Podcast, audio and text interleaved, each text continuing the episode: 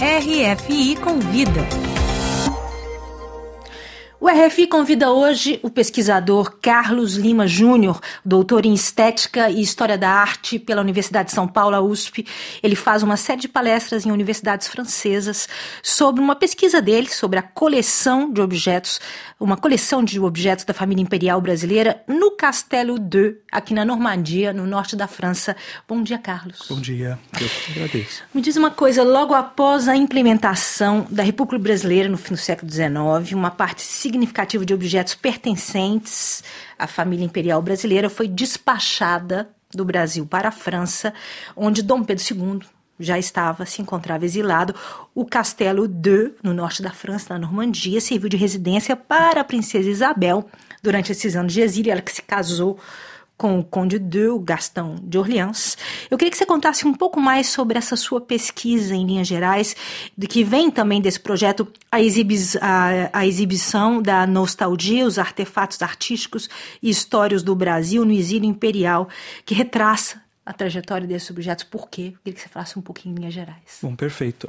Essa pesquisa ela nasce de uma maneira, de uma indagação, né, tentar compreender como que no Brasil nós temos tantos objetos do período imperial musealizados dentro de museus. Né? Então, eu voltei no fim do, do Império, ali no início da República, a República é proclamada em 15 de novembro de 1889, e tem uma particularidade do Brasil, né, quando nós temos a mudança de regime, em que os objetos pertencentes aos palácios, tanto tanto do Palácio da Quinta da Boa Vista ou Palácio da Cidade, eles foram despachados aqui para a França no, no exílio da família imperial o, o, governo disputa com a família parte dessa coleção, né? mas ah, depois de acordos entre os representantes da família, fica decidido que tudo aquilo que Dom Pedro II conseguia comprovar como sua propriedade, né? os quadros, retratos, bustos que decoravam esses palácios, poderiam ser enviados para o Brasil desde que tivessem um recibo no arquivo da mordomia imperial.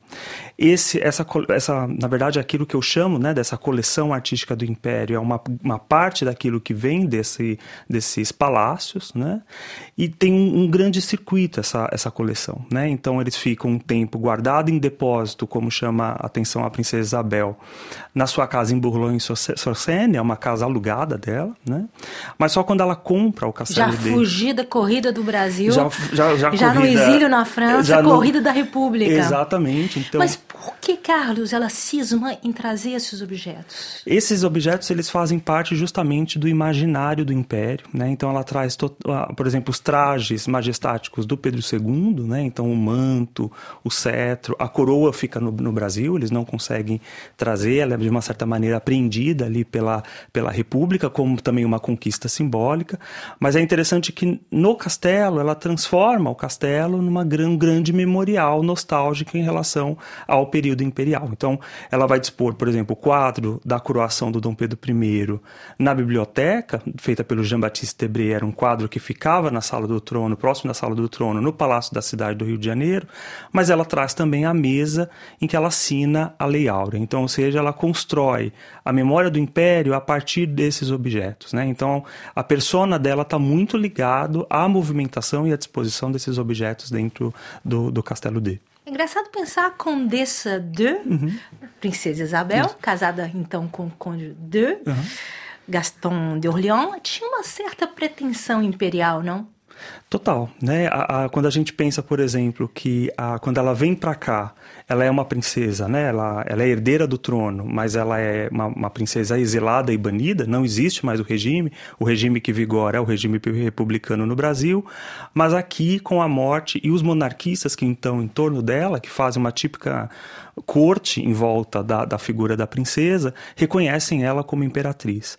Mas ela aciona também uma outra posição simbólica perto da aristocracia francesa, como a Condessa D. Né? É o, o título do marido que se faz né, circular entre essas elites que ela pertence. Então, ela não vai assinar em nenhum modo Princesa Isabel ou Princesa, mas ela faz uso constante do, do título nobiliárquico francês para essa sociedade que ela tenta agora adentrar de uma maneira mais afirmativa. Né? Marido e título que ela acaba por canibalizar, vamos falar a verdade, porque ele acaba se tornando, você conta isso na sua pesquisa, uma espécie de, de fantasma Perfeito. Nesse castelo. É, exato. Então, o castelo é um castelo que tem uma ligação muito forte com a família do Gaston d'Orléans, do Conde D, né? Ele é neto do rei Louis Philippe. O rei Louis Philippe é alguém que promove uma grande reforma nesse castelo. O castelo tem uma memória muito grande atrelada à vinda da rainha Vitória para a França, né? Num, num, encontro ali cordial entre as duas famílias. Mas quando eles compram o castelo, eles, a princesa tem uma ação muito direta em como mobiliar esse castelo numa memória do império, passando pela figura do pai e passando principalmente para a sua figura. Aqui na França, por exemplo, tem um documento muito interessante de um cônsul que vai dizer que o Conde D, no Brasil, ele era uma espécie de sombra de imperador, já que ele nunca ia alçar uma posição política, né? E dentro do castelo ele também fica um tanto à sombra da sua esposa, né? Ele que luta na guerra contra o Paraguai entre 1864, a guerra ocorre entre 1864 e 1870, ele, ele entra na guerra já nos anos finais e ele não consegue, né, de uma certa maneira, é, se alçar como um herói dessa guerra. Mas dentro do castelo, os objetos que ele mobiliza, principalmente a sua espada e o seu uniforme, é aquilo que evoca o seu passado ao lado da esposa. Se a esposa é considerada ali dentro do castelo e ela usa essa imagem de redentora, né, algo que vai ficar muito forte, que o império vai fazer uma grande construção de uma suposta redentora, o conde aciona uma memória de um herói militar que, que, que atuou na guerra contra o Paraguai. Muito interessante essa construção memorial afetiva, essa tentativa de recuperação, de resgate né, dessa imagem. Logo no início do, do, do seu trabalho, do seu texto, você cita a frase do Saramago, para quem fisicamente habitamos um espaço, mas somos sentimentalmente habitados por uma memória. Como situar isso nas possíveis evocações memoriais que a princesa Isabel né, Condessa de faz ao selecionar esses objetos. Que objetos são esses? É, exatamente que ela traz? Como ela dispõe? Qual é a, a coisa principal? O que, que se destacaria? Perfeito. Eu acho que é o Sara, eu, eu, meio que me apropriei dessa frase do Saramago, porque é isso, né? O castelo vira de fato um grande memorial da, da monarquia, até porque ela recebe brasileiros nesse castelo, né? Então ela pensa não só nela, que vai mirar todos os dias, né, cotidianamente para esses objetos, mas também para quem vem visitá-la, né? Então eu destaco, sobretudo, a memória que ela constrói dela enquanto uma herdeira legítima do trono, apesar de que a República está vigorando ali. Né? Então, eles trazem, por exemplo, a carruagem, da, do uso da carruagem do, que foi feita na coroação do Dom Pedro I. Uma carruagem que vem que vai, né, desculpa, para o Brasil com a corte portuguesa em 1808, ou seja, é uma carruagem utilizada pelo Dom João V no seu casamento em 1755. Depois ela é reformada para o casamento de Dom Pedro I com a Dona Amélia, né, em 1829,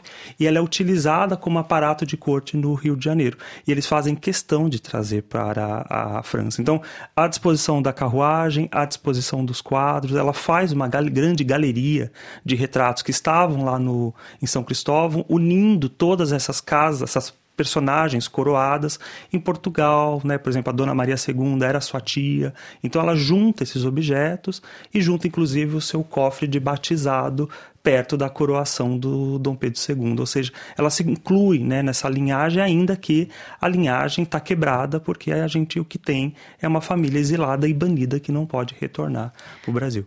E nessa panóplia fantasmagórica e tão evocativa de um momento brasileiro, mas também de um, de um momento pessoal da princesa, da ex-princesa, eu queria saber uma coisa. Parte, para a gente terminar essa entrevista, uhum. parte desse acervo veio para o Brasil. Uhum. Né? Existe um, um chamado da ditadura brasileira de reapropriação e de instrumentalização, talvez, Perfeito. desses objetos. Queria que você falasse um pouquinho sobre isso para a gente terminar a nossa Perfeito. entrevista. Eu, e aí é muito interessante como no Brasil, a partir de 1940, nós temos o Museu Imperial, que vai ser um lugar, sim, de evocação dessa memória do Império. Né? Então, os objetos saem do Chateaudet.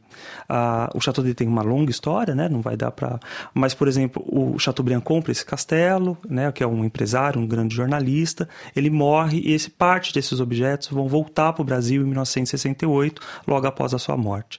O, o grande quadro da coroação do pintado pelo Jean-Baptiste Debré, o quadro Dom Pedro I, volta ao Brasil e ele é, de uma certa maneira, sequestrado por, pela ocasião do sesquicentenário da independência em 1972.